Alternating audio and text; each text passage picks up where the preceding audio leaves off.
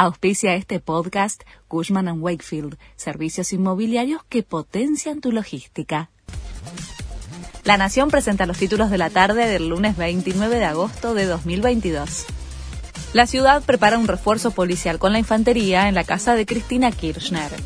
Después de un fin de semana de tensión, el gobierno porteño prevé un endurecimiento del operativo de seguridad en Recoleta.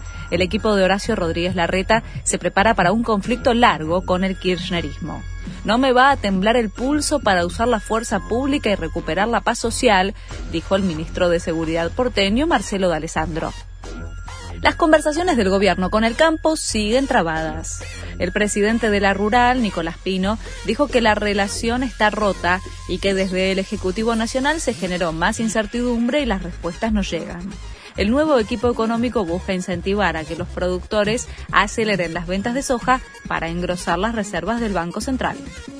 La nueva edición del previaje llega con una novedad el gobierno se reunió con el sector hotelero para establecer un cuadro de tarifas máximas en los alojamientos que participen de esta tercera edición del programa que fomenta el turismo mediante la devolución del 50% de lo gastado. Si algún hotel se pasa de ese rango de precios, se lo saca del previaje, advierten desde el gobierno. Le robaron el celular a Evo Morales y Bolivia lanzó un mega operativo para encontrarlo. Efectivos de seguridad y agentes de inteligencia están detrás del autor del hecho. La búsqueda es de carácter urgente, ya que el exmandatario no tenía código de seguridad en el dispositivo. Diego Schwartzman tuvo una visita especial en la previa de su debut en el US Open. Ben Stiller, el comediante estadounidense, es un seguidor habitual del tenista argentino con quien entabló una amistad.